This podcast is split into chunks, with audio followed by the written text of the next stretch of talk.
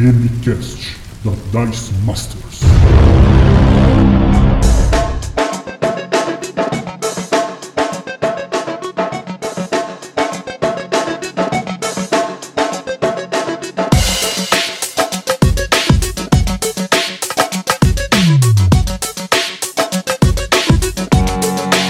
Rola iniciativa, jogadores! Está começando mais um DMCast, o seu podcast de dicas de RPG e cultura nerd.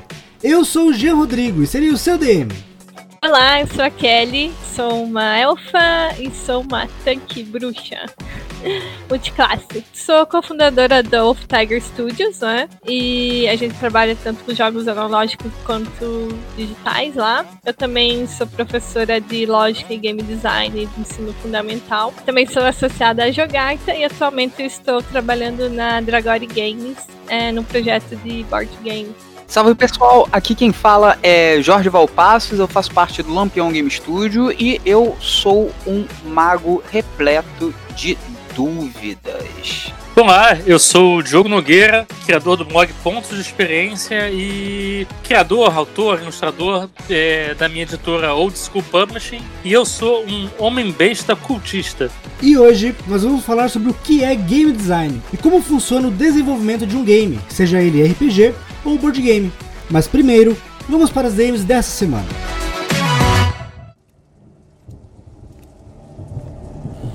Rolem os dados, jogadores! Bem-vindos à sessão de DMs e recados do DMCast. Você já conhece a nossa live semanal de Tormenta 20, Evergarden, As Sombras do Passado? Toda segunda-feira, às 21 horas, eu, G. Rodrigo, sou o narrador dessa campanha que acompanha a luta de quatro aventureiros que estão tentando lutar contra uma organização criminosa chamada de Mão Negra. Essa organização possui planos para fazer um grande ritual de sacrifício durante o próximo Festival da Colheita, que ocorrerá em poucos dias. Com o sacrifício, eles esperam coletar almas suficientes para invocar do outro mundo um antigo Imperador Lich, que no passado assolou o continente com guerras, utilizando seu exército de mortos-vivos. O mais legal é que você pode fazer a diferença nessa campanha. Todos que participam do chat são considerados os deuses de Evergarden, onde com sua ajuda, os heróis recebem inspirações divinas para superarem seus desafios, além dos deuses poderem decidir os rumos da aventura.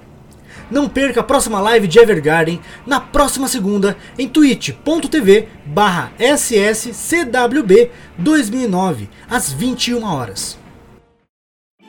Jogue Orb de Libra RPG. Orb de Libra é um cenário nacional baseado no sistema de regras old school compatível com Old Dragon, onde o que mais importa é a sua capacidade de superar os desafios e não apenas o que você tem em sua ficha. Orb de Libra possui um cenário rico em desafios, mistérios e muita, mas muita conspiração, em um mundo que mistura o clássico medieval com elementos da nossa cultura brasileira. Desde a água ardente com limão, a limonesa, até a tradicional cultura dos povos nativos dos Taba Raiz, você vai encontrar diversas referências que vai te fazer sentir verdadeiramente parte do mundo de Orb de Libra. O Fast Play está disponível no Dungeonist com o sistema de compra pague o quanto quiser, podendo ser adquirido de graça inclusive. Mas você pode contribuir também com qualquer quantia para incentivar o autor dessa obra. Busque por Orb de Libra no Dungeonist ou clique no banner aqui no post para conhecer também vários quadrinhos baseados nesse cenário e conhecer suas tramas e mistérios, baixar o Fast Play, jogar com seus amigos e conferir esse incrível lançamento. Que tal dar um level up nas suas mesas e deixar o uso de magias muito mais simples e divertido? Conheça o Cartas de Magia da RPG Craftando. Cartas de Magia é composto por 460 cartas de magias exclusivas em português, impressas em papel colchê 270 gramas, laminação fosca e excelente acabamento. Vem com uma embalagem exclusiva para você poder guardar com toda segurança o seu baralho arcano. Com belas ilustrações super detalhadas em cada uma das cartas, as cartas de magias vão agregar mais imersão e praticidade ao seu RPG. Com informações completas e bem descritas, elas vão agilizar o uso das magias, trazendo praticidade durante seu jogo e economizando tempo que antes era perdido, buscando por essas magias nos livros. Os jogadores das classes conjuradores poderão ter em suas mãos literalmente todas as suas magias, além de poderem ler suas regras na hora, caso tiverem dúvidas sobre como a magia funciona. As cartas de magia são compatíveis com o sistema de regras do D&D quinta edição, podendo ser adaptadas para qualquer sistema OSR. E não é só isso, essa semana o Quarta de Magia está com um desconto monstruoso. De 300 está por apenas 100 reais, são 67% de desconto. Mas corre que essa promoção é por tempo limitado. Para aproveitar esse valor antes que acabe o prazo, você precisa clicar no link aqui no post. Tá esperando o quê? Corre lá e aproveite! Se quiser pular os desafios da semana, avance para 11 minutos e 53 joguinhos. No desafio da semana passada, qual mundo de fantasia você gostaria de ganhar um mapa de RPG? KO Underline Daniel respondeu: Dragon Prince, o Príncipe Dragão. Eu adoro essa série também, Daniel. Ansioso aqui pela próxima temporada. Luiz Nakahara Jr. e VV Pérez responderam: Tormenta. Sem dúvida é o meu cenário nacional favorito. E eu já digo aqui, confira o perfil da Coolside RPG no Instagram, que lá eles estão fazendo uma reformulação dos mapas clássicos de Tormenta que foram publicados nas edições do Reinado. Acho que vocês vão gostar. Carlos com dois L's, ponto Rodrigo respondeu: Call of Cthulhu. Realmente, Carlos, um mapa seria muito bom em uma aventura de mistério e investigação cutuliana. Caio Giason, padrinho do Demicast, respondeu: Cream, de Dragonlance. Sim, os mapas antigos de AD&D são legais. Mas seria bom ter um mapa atualizado do mundo de Dragonlance. É um cenário riquíssimo e merece uma releitura. Nord Underline RPG, parceiro do Demicast, comentou: O mundo de Avatar, do desenho no caso. Cara, eu amo a saga de Aang, mas eu fico muito encantado pela saga da Lenda de Korra. Aquele mundo meio steampunk, ainda com a pegada das dobras, me fascina. Seria legal mesmo ter um mapa detalhado do antes e do depois da saga. Rafinha com PH real respondeu: Anime Records of Lothers War. Cara, esse é um clássico e eu acho que qualquer RPGista deveria dar uma chance. A história do anime é baseada em uma campanha de D&D, então tem tudo aquilo que a gente curte, mas em uma ambientação densa e profundamente bem construída. Realmente merece um mapa maneiro.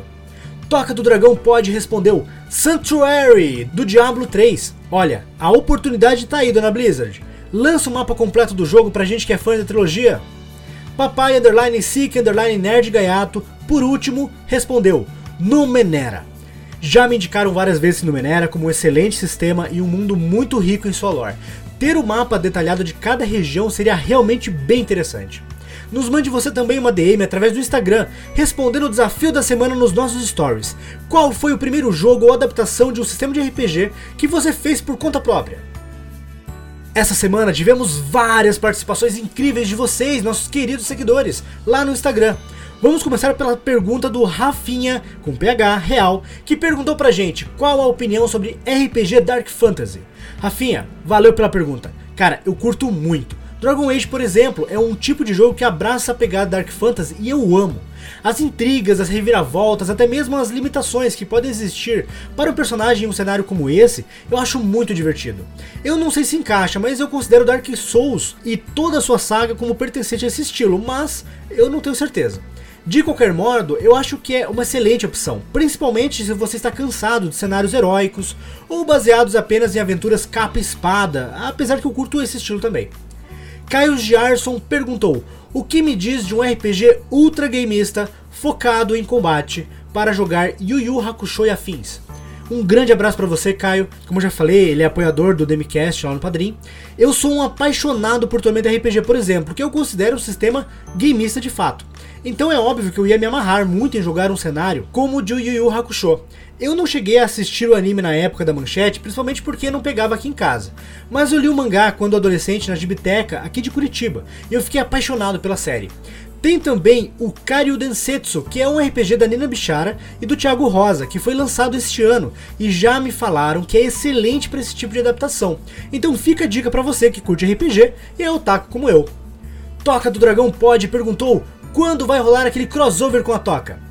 Se você ouvinte não sabe, eu, juntamente com o Richard da Toca do Dragão e ainda mais outras feras, estamos participando de uma campanha de D&D quinta edição no Twitch da Estalagem Nerd, às quintas-feiras. Então, podem ficar no aguardo que teremos muitos crossovers no ano que vem com essa galera maneiríssima.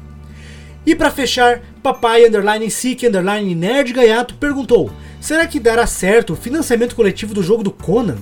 Para quem não está sabendo, este projeto está sendo realizado para financiar coletivamente a produção impressa e digital da versão em português de um dos jogos com maior escalação de artistas de todos os tempos para um RPG. Cada livro possui uma altíssima qualidade com artes feitas pelos nomes lendários, reunidos juntos de conteúdos verdadeiramente autênticos e evocativos, desenvolvidos por veteranos e novatos da indústria. O financiamento coletivo vai até dia 22 de dezembro, já bateu 67% da meta e com o apoio básico de 40 reais, você recebe o livro básico em PDF, a aventura clássica O Fosso de Cthulhu em PDF e o mapa pôster de Ibória, que é cenário onde se passa o RPG. Tá valendo muito a pena participar desse financiamento, Nerd Gaiato, e só depende de nós e de você ouvinte ter esse sistema irado de Conan em português, que está sendo trazido pela New Order, a mesma editora de Shadowrun quinta edição, Numenera, The Strange e tantos outros sistemas incríveis, que não teriam chegado até aqui em português se não fosse pelo apoio de nós RPGistas. Participe que ainda dá tempo. Acesse catarse.me barra Conan. E fique ligado que hoje, quinta-feira, vamos abrir uma caixinha nos stories do Instagram da Dice Masters para você também fazer sua pergunta para nós. Mande sua dúvida sobre RPG que responderemos aqui nas DMs do próximo episódio. Participe através dos nossos stories no Instagram e não esqueça de nos seguir nas nossas redes sociais, no Instagram, Facebook, YouTube e Twitch como arroba Dice Masters Oficial e no Twitter como arroba Dice Masters RPG. E se curte o Demicast, entre para nossa família e se torne nosso apoiador a partir de um real por mês no padrim.com.br barra Dice Masters ou aproveite para nos apoiar em um nível de apoio mais alto para receber recompensas como mapas, grids e tokens exclusivos todos os meses. E quem apoiar até dia 14 de dezembro vai receber já nesse mês 5 mapas incríveis de uma região gelada, com mapas de cidade, região e 3 grises de batalha, todos em formato digital e compatível com qualquer sistema de mesa virtual. Mas agora, prepare sua ficha e seus dados, pois o cast vai começar.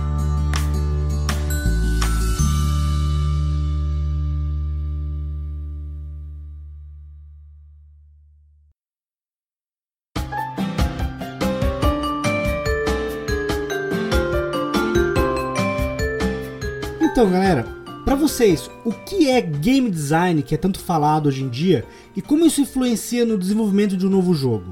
Bem, game design para mim é a atividade que te orienta a projetar um jogo, criar um jogo com um objetivo definido para projetando uma experiência específica, né? De, de jogo que você quer transmitir com aquele jogo, experiências de, de estéticas de diversão que você quer passar, focada num, num público-alvo, né? Para um mercado específico ali também, e com uma temática bem definida. E você vai projetar esse jogo tendo essas coisas em foco, você vai direcionar como o seu game designer vai moldar aqui no seu jogo. Se ele vai focar mais em mecânicas de customização, por exemplo, ou em um, num tipo de jogo que foca mais a você distrair puramente, um, um jogo que vai se focar mais criar uma história colaborativamente dependendo do seu foco, do seu game design, você pensar bem qual é a experiência que você quer passar ao público e o local onde você vai querer fazer aqui no jogo, publicar aqui no jogo, aquilo vai te ajudar a guiar o seu trabalho de, de, criação do jogo mesmo, de, da, da, da, do projeto dele, né? Então, acho bacana essa pergunta, né, logo para começar e tal, porque a gente escuta muito falar, né, game design, game design e nossa, é um conceito que é, por incrível que pareça, meio, meio recente, né? Se a gente for pensar em, em game design e, e, no próprio conceito de design, a gente tem que pensar que são termos que a gente começou a aplicar relativamente pouco tempo, né, na história da humanidade. É, eu faço parte de um coletivo, como eu havia falado, do Lampião, mas eu também sou professor de história e eu queria trazer uma abordagem assim, primeiro para dar um panorama geral, já que o, o ele foi bem objetivo no sentido de pensar em processos, em é, práticas em torno do gerenciamento e da, da criação, do desenvolvimento de um projeto de jogo. Mas se a gente for pensar em, em, em game design, a gente pode definir como área de conhecimento pluridisciplinar é, ou seja, vai pegar várias é, habilidades e competências de, de, de, distintas áreas e que ainda está em um processo de definição.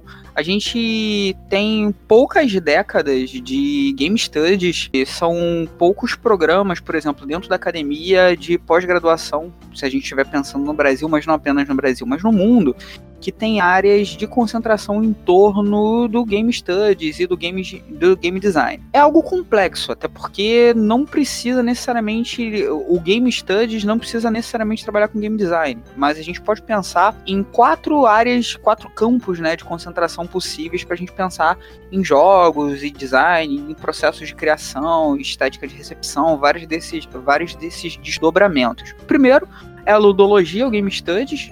É, a gente pode ter uma área de concentração para pensar em game design como um, uma sub-área né, de artes e design e é distinta de uma abordagem que é total de game studies, que hoje a gente está num paradigma de considerar o, o game design e, os, e, o game studies como uma área própria, inclusive tem um, toda uma disputa para que essa área seja autônoma em, em relação a outras, né? É, a terceira abordagem, a segunda foi artes e design, a terceira é criação e produção de jogos, isso indo mais para uma questão mais mercadológica, né, no mercado de trabalho e tal. E a quarta abordagem que a gente pensa tipo de estudos de humanidades em torno de crítica midiático-cultural, estudos de recepção, que é meio que a sociologia dos jogos, a história dos jogos sendo que esses quatro campos eles não são excludentes. De certa forma, a gente pode colocar aí também como as ciências que dão suporte a essas quatro áreas de concentração, desde pedagogia, a psicologia cognitiva, comportacional, economia, antropologia, até mesmo questões em torno de biologia, neurociência, ergonomia. Então, é um campo bastante complexo, né?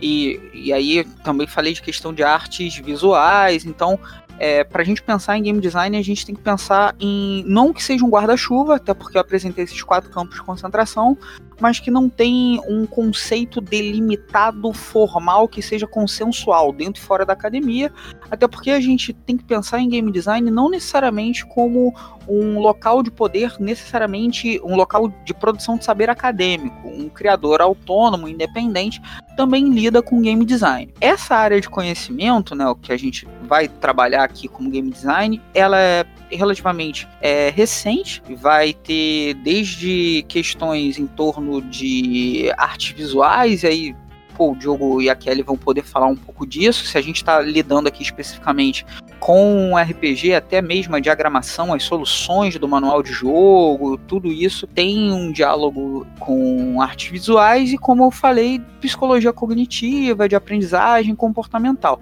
que é mais de certa forma, algo que eu transito em torno de pedagogia, que foi e é ainda área aí da minha de pesquisas que eu faço. Então, é mais ou menos assim. Vamos pensar no game design como uma espécie de hub que orienta a abordagem que a gente tem sobre os jogos, sobre o processo de criação e por aí vai. A ideia do design de jogos. Mas é importante deixar bem claro, né, bem explícito, que, como eu havia falado, não é um saber estritamente acadêmico. Pelo contrário, a ideia da gente começar a pensar em game design, ele tá ali no século XX, do, mais ou menos do jeito que a gente vai debater hoje, e por incrível que pareça, dialogando com os movimentos ali da década de 60 e tal, mais dialogando com contracultura, do que algo que está necessariamente dentro da academia, mais uma coisa em torno de vanguarda. É um, um debate que é um debate bem legal de se pensar, muitas das questões que se coloca pro, pro design é, saiu, é, veio de fora da academia, agora que a academia está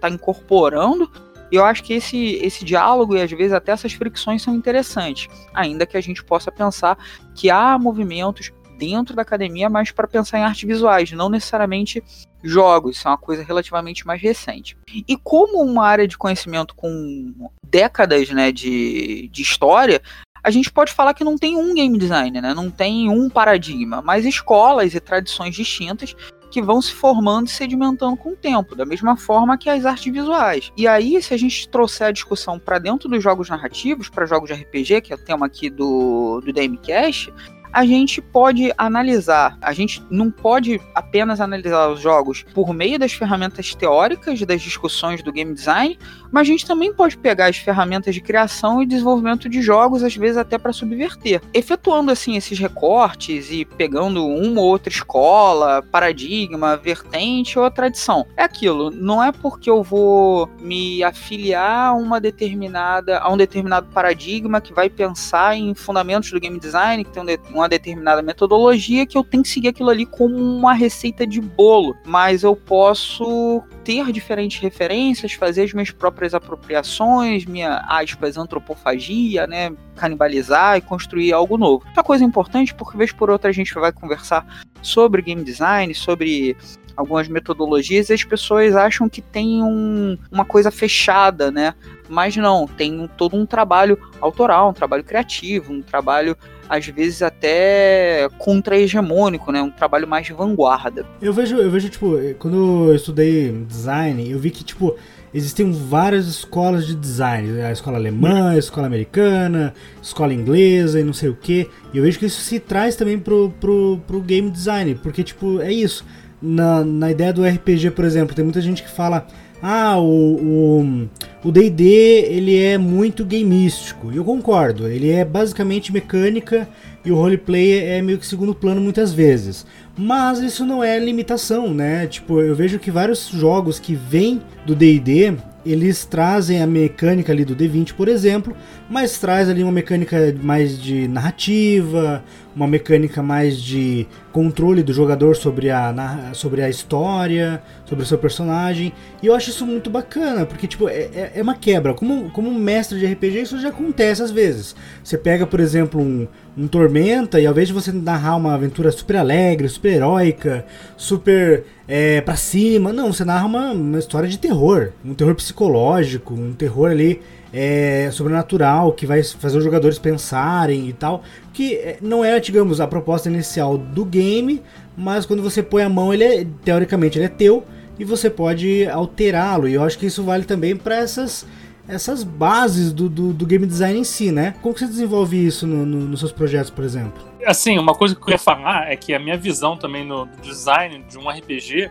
é que os RPGs, em sua maioria, né, eles são jogos incompletos. E é justamente o que você está falando, o jogo ele foca um pouco nisso, mas o jogo só vai ser completo com as pessoas que estão jogando ali na mesa. Então, o que você está falando? O, ah, o Tormento, o cara vai mexer na aventura de horror. Porque, e ele não vai conseguir passar aquilo ali porque o jogo ele vai ser completado pelo, pelo mestre do jogo. É, eu tenho muita visão de que os mestres de RPG eles são game designers. Né? E o game design, um bom game designer sabe usar também a ajuda do, dos mestres de jogo para passar o, o, uma experiência de jogo divertida, uma experiência de jogo é, mais completa, entendeu?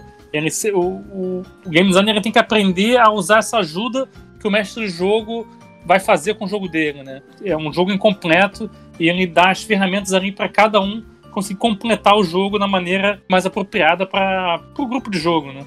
Uhum. Foi interessante o Diogo comentar disso, porque eu ia começar minha resposta sobre o que é game design, justamente falando sobre, na minha opinião, a primeira coisa que a gente tem que pensar é a experiência do jogador. Levando isso em consideração, entra muito nessa parte do RPG. Quando a gente está projetando um RPG, no caso, já tem que pensar como o mestre vai passar a experiência para os jogadores. Então, além de você já estar pensando no jogador final, você já vai estar projetando é, a, o RPG pensando nisso, nessa interação, né, que o mestre vai ter. Para mim, é, a base do game design é isso, porque se não tiver jogador, não tem jogo, né? Então você tem sempre que estar pensando quais experiências, quais as sensações que você quer passar com o seu jogo, com aquela fase, com, é, com aquele é, com aquela campanha. Então, é, é a primeira coisa, assim, para mim. Tem é, o Valpassos comentou, né, sobre é, como é multidisciplinar, né, a área. E também falou um pouco sobre as artes visuais. E super concordo que ela tem que trabalhar muito bem junto, né? Porque, né, se for pegar lá o MDA, né, a estética já vem antes, né? Mas é importante também frisar que, ah, como o termo é novo, como já foi comentado, né? Apesar de né, ser um termo antigo, ainda é novo e sempre vão ter definições diferentes, porque é uma área criativa, então, né, terão sempre de- definições e cada pessoa trabalha de um jeito, mesmo que a gente utilize métodos. Mas tem muita gente que ainda pensa que, ah, tipo, game design é o cara que faz a arte, né? Então é sempre bom relembrar que, né, que seria um game art, seria um ilustrador, seria um animador, né, no caso dos digitais. Aí a gente já começa com a polêmica, né, Kelly? Sim, sim.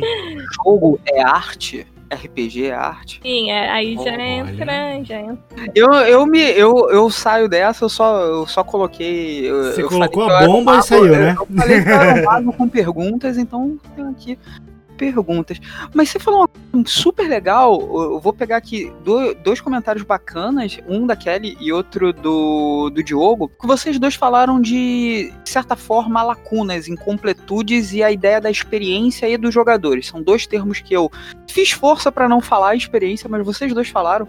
Eu achei muito bacana, porque se a gente for pensar especificamente do RPG, o RPG ele emerge na década de 70. Se a gente estiver pensando meio que no zeitgeist das artes dos anos 60 e 70, e nesses processos todos de contracultura e de pensar, inclusive, na cultura de massa e da participação de quem está em uma determinada peça ou numa exposição, a gente tem toda uma discussão em torno da arte interativa, né? Vamos pensar aqui, por exemplo, no caso do Brasil, do Hélio de Sica, com os parangolés, e a ideia de você não, não ir para um centro cultural, para um museu e ficar contemplando um quadro na parede, mas efetivamente ter uma experiência tocando, se envolvendo com aquilo e criando algo. O RPG ele faz parte desse caldeirão, desse cadim. Ele foi construído no momento que a humanidade, pensando em atos de criação, estavam lidando com uma relação distinta entre público e autor, mas estava tendo uma coparticipação e uma criação emergente de um determinado conteúdo, de uma determinada narrativa, de uma determinada experiência. Então o RPG tem muito a ver com isso. Então, é, se a gente estiver pensando que o RPG, aspas, agora é o ápice do, do chavão do historiador, meu Deus, é o produto do seu tempo, a gente tem que estar lidando com isso. Ou seja, quando você está pensando em criar um jogo, você tem que estar pensando no que aquilo vai construir no fenômeno, no ato. E não pensar em ser meio que alguém que vai orientar toda a, a experiência, meio que como se estivesse construindo um caminho perfeito que todo mundo tem que seguir, mas abrir espaços de agenciamento e de criação emergente. Eu acho que essa é uma grande sacada para o design de RPG. E tem uma coisa que o Jean falou e que a Kelly falou também, que é uma coisa muito bacana, que é o seguinte: o Jean, quando fez um comentário sobre, por exemplo, um Tormenta um D&D e falou, ah, eu sou um jogo mais gameista, e a Kelly falou do do framework MDA e tal, é o jeito que é, o, o nosso repertório, o que que a gente vai lendo e como é que a gente vai se relacionando com game design, a gente vai criando um determinado é, repertório, determinadas palavras, determinados conceitos que viram uma espécie de lente. A gente começa a pegar um manual de jogo, ou uma partida, ou qualquer coisa, sei lá, ver um jogo na stream ou ouvir um podcast, você já começa meio que a, a dar sentido e classificando e categorizando. Você, não, isso aqui eu posso pensar pela Big Model, aqui eu vou pelo framework MDA, ah, isso aqui seria mais GNS e tal. Você começa a ir nessas aspirações. Isso é uma coisa legal porque, como a própria Kelly falou, nada tá escrito em pedra, sabe? Tem determinadas questões que estão lá nas discussões do, for, do The Forge dos anos 2000 e tal, coisas que parecem mais datadas, coisas que retornam. Você pode ir se apropriando, mas é uma coisa que pode parecer meio chata, mas é importante que mesmo que você vai fazer um, é, uma referência qualquer, você chega e fala no início da tua fala, tá, da tua comunicação, você definir, ó, eu tô considerando, estética para mim é isso aqui, de acordo com esse autor, de acordo com isso aqui, aí depois você discorre. Porque vez por outra a gente lê alguma coisa sobre game design e tal, e você fica todo perdido. O que, que esse cara quis dizer com isso? Mesmo É, que você. não é, é legal que tenha algum tipo de, de referência e tal. Eu, eu, tô- eu tô boiando um pouco com alguns termos aí, MDA. Mas falando sério, é uma coisa que, que, ele falou e eu, eu concordo plenamente é o jogo pensado para o jogador. Cara, uma coisa que eu sempre me bati é assim, quando eu pego às vezes um, um sistema que, que às vezes, tipo, existe uma, uma adaptação de um cenário pra aquele sistema e às vezes não encaixa. Eu fico pensando, tipo, nossa, o cenário é muito bom, mas o- o- o- a mecânica não ajuda. Tipo, eu fico pensando assim, uh, quando alguém me pergunta o que é RPG, eu falo sobre filme, né? Eu falo, ah, é como se fosse um filme, mas você é o personagem principal. Mas uma outra forma de falar é assim, imagine que você tem o, o, o universo, por exemplo, de Senhor dos Anéis, ou de Harry Potter, ou de Star Wars. Só que ao invés de você ter um livro ditando o que aconteceu do A ao B, você tem o cenário contado ali no livro e você é o personagem e você vai transcorrer aquele cenário da forma que você quer. Então eu trago o RPG dessa forma muitas vezes. Só que, às vezes, acontece de você ter um cenário muito bom e um jogo muito ruim. Um jogo assim, no, sentido de mecânica, que não encaixa, ele, ele trava a jogabilidade. Você, tipo, às vezes você só quer usar o seu sabre de luz e dar um mortal sobre o seu inimigo e cortar ele ao meio. Mas você não consegue, porque você tem que fazer um teste de não sei o que, e tem que fazer um outro teste de não sei o que, e teste de não sei o que mais, e você fica perdido nisso. Eu já travei vários jogos que eu poderia ter gostado muito e não consegui jogar por causa desse tipo de coisa, sabe? E, e assim, uma, uma, um comentário que eu achei muito pertinente recentemente, porque a gente tem agora uma leva muito grande e muito boa, inclusive de ótimos jogos, vindo por financiamento coletivo. E eu vi um comentário de um, de um apoiador que ele apoiou um, um projeto e ele comentou algo assim: Olha, eu acho muito legal esse jogo. Como jogador, eu gosto, pra, gosto bastante. Mas como mestre, eu não sei nem como utilizar ele em mesa. Porque o, o livro não traz nenhuma explicação sobre. Eu fiquei pensando assim, cara, olha só que, que louco, né? Tipo, o, o cenário era muito bom, era muito empolgante, o cara queria jogar naquele mundo. Mas como mestre, ele não tinha talvez ferramentas básicas ou ferramentas avançadas. Eu não sei qual era o, o nível de dificuldade desse, desse jogador, mas ele, ele falou que tinha dificuldade de mestrar aquele cenário. Eu acho que isso é o que pega mais no, na questão do RPG, né? Ao, ao, contrário de board game, que todo mundo normalmente é jogador, não tem um papel separado de, de narrador. Mas no RPG, se você tem. Ah, tem. Nossa, todo mundo adora jogar, mas ninguém gosta de narrar o jogo eu acho que o jogo trava, né? Ele morre desse jeito, né? Eu acho que jogos famosos do passado, tipo, famosos não, né? Mas tipo, ficaram conhecidos, tipo Holy Master e coisas assim, eu acho que tem muito disso, né? A complexidade pesa na mão do mestre e acaba que desanima do cara querer narrar. E aí o RPG morre, né? É, tem até uns board games que mais antigos, inclusive hoje, hoje em dia, né? Às vezes é um modo de jogo que tem Overlord. Mas tinha muita reclamação por isso, porque geralmente o dono do jogo sempre tinha que ser Overlord, porque ninguém queria ser. Então tem, tem isso também, sabe, em board game. É tipo o banco do banco imobiliário, né? O cara não é, quer ser o banco. Hoje em dia, hoje em dia, por exemplo, o Mansion of Madness, é, a primeira versão era isso, um cara era o Overlord. Agora, o aplicativo é o Overlord. Então, né, muita gente trocou, né, a versão antiga pela nova. É, depois que superou, né, porque muitas pessoas, até hoje, mas hoje já estão aceitando mais, justamente para trazer essas facilidades de usar o app com board. Que antes era assim, ah, vai ficar com o celular, deitar com o celular, vai ficar fazendo outras coisas e tal. Tinha um certo preconceito, mas agora que a galera viu que ajuda a não ter ninguém como Overlord, já está sendo mais aceito em vários jogos estão usando, né? Substituindo o Overlord dos board games por app.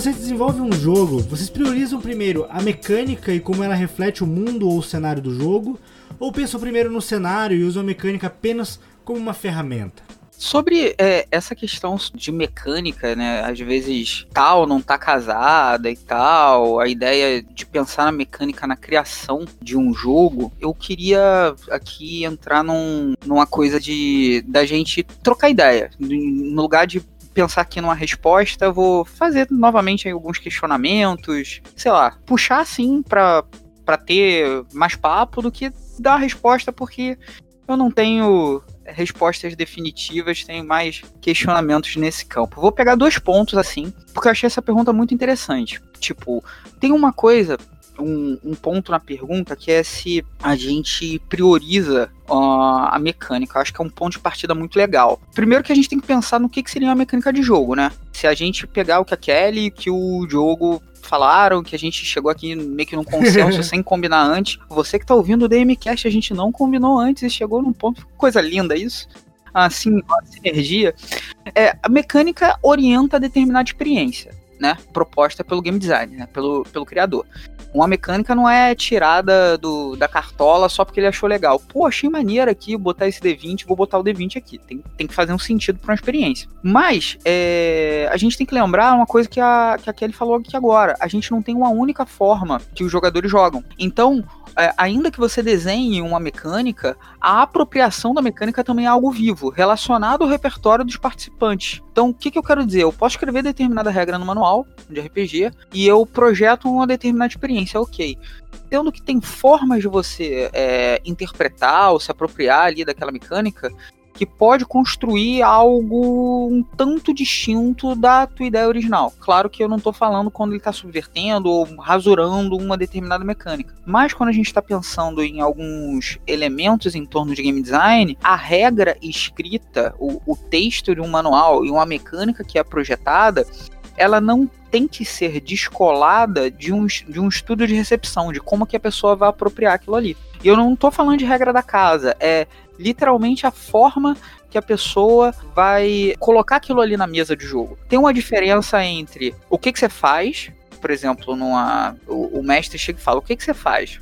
E aí, o que, que você faz? Sabe? Tem, tem é, é, essa performance também é parte da, da experiência, sendo que isso não está projetado em mecânica. Então é, é, é uma coisa importante que o, o game designer também se valha de pensar na experiência total, no, no jogo sendo jogado ali na mesa. Então, o jogo jogado é algo. Eu, eu criei, eu tô pegando essa categoria aqui, jogo jogado, mas a gente teria que pensar em ergonomia, termos que seriam muito mais complexos, eu não quero ser palavras muito complicadas aqui, mas também é algo que é importante para a gente quando está pensando em, em design tem uma outra coisa que é essa questão de quem vem primeiro, né? O ovo galinha, se Toshines vem demais porque é fresquinho, se é fresquinho porque vem demais, tipo, quem vem a primeira mecânica, o cenário, a mecânica, né? Denunciando, né? Denunciando a idade pelos cabelos brancos. E, ó, mas alguém que quem citou Holy Master não fui eu, tá? Já, já tô deixando aqui, já tô deixando aqui a, a indignação. Quem citou o Relay Master não fui eu. É... então, então, é, hoje a gente sabe que cenário sistema, né? Cenários e mecânicas e regras tem que estar tá no mesmo tom, né? Tem, tem que andar junto, não faz sentido eu ter uma proposta que seja de um jogo, sei lá, mais old school e ter milhares de sub-regras e sub-mecânicas e crunch e tal, e coisas super ultra mega que perde toda a questão do rolling, né, de você estar tá fazendo a própria, a própria atribuição de determinadas é, convenções de forma emergente. E aí é aquilo, eu tenho que pensar na experiência para adequar o, as mecânicas e o cenário. Só que, vez por outra, tem coisas que eu considero muito interessantes. Não para ser o cara diferentão, disruptivo, palestrinha que toma cerveja artesanal, que, o, que tem um, uma barba bem feita. Mas tem alguns momentos que o dissenso, o que, que eu quero dizer? A parada que tá meio fora do lugar, aquela, aquela mecânica que parece que tá estranha ali, aquela situação que coloca uma outra, uma outra situação, uma subversão de uma convenção, aquele ruído, aquela coisa diferente é algo interessante. Não para ser diferentão, para ser vanguarda, mas porque é uma experiência que é projetada também. Vou dar um, um exemplo bem bobo.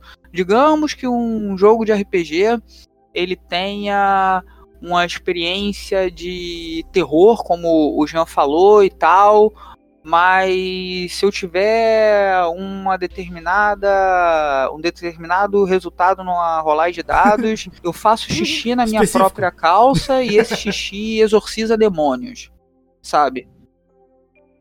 Você você colocou uma coisa, sabe, que o xixi exorciza demônio e tal, que pode estar dentro do, do, do seu cenário e tal, quebra totalmente a expectativa. A galera pode pensar, pô, falhei num teste de, sei lá, de sanidade, alguma coisa assim, caraca, vou derreter, vou tomar ali uma penalidade e tal. Aí na tabela aleatória, se você rolar ali, tum, tem um, você tem um xixi, e o xixi é um xixi bento, que exorciza e tal, e o demônio sai, sai correndo porque você fez xixi na calça. Isso dá um, um twist, né? Eu acho que tudo bem, foi um, foi um exemplo totalmente pitoresco, prosaico, também porque a gente está aqui conversando. Mas é para a gente lembrar que a gente pode fazer, ter soluções que não são convencionais para o jogo. O jogo também é um local de expressão. Você pode pirar, fazer uma piração assim fazer um jogo maneiro. Sabe? Por que não dinossauro, você robô de e Spells, torradeira isso. tripulada, sabe? Coisas nesse sentido. Tô vendo precisa- spoiler, tô vendo spoiler Pronto aqui. aí, do- do já aproveitei, ah, já é um jabá, já- Dinossauros, já pode doadeiras. Não, é- esse é o jogo do jogo. O jogo do jogo. Mas é isso, é, é, é só esse, isso que eu queria falar, que, tipo, é legal quando o- a mecânica se encaixa no cenário, é ótimo, eu acho isso maravilhoso. Mas aquelas, aqueles pontos fora da curva, aquela coisa do tipo, caramba, o que, que isso Com tá fazendo certeza, eu aqui acho que pode, e pode tal. ser intencionalmente, bacana, acho que pode ser são muito coisas- interessante. Interessante. E pode ser até uma coisa para quebrar um pouco né, a tensão do jogo, ou dar uma dinamizada e tal. Você pode fazer justamente isso para chamar a atenção para uma coisa diferente do jogo mesmo. Esse exemplo aí do, do xixi, eu super vejo rolando num, num RPG infantil. Tipo, faria todo sentido. Estaria na Você temática, quer- estaria quer na? Aí, pronto. Sim, nossa, total. Já teve regra pra, pra D&D ou desculpa para de horror de ter o cheat save. Você fazer a save lá pra você, seu cara não se cagar. Nossa.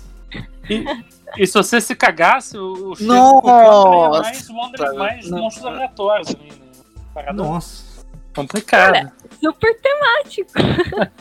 Nossa.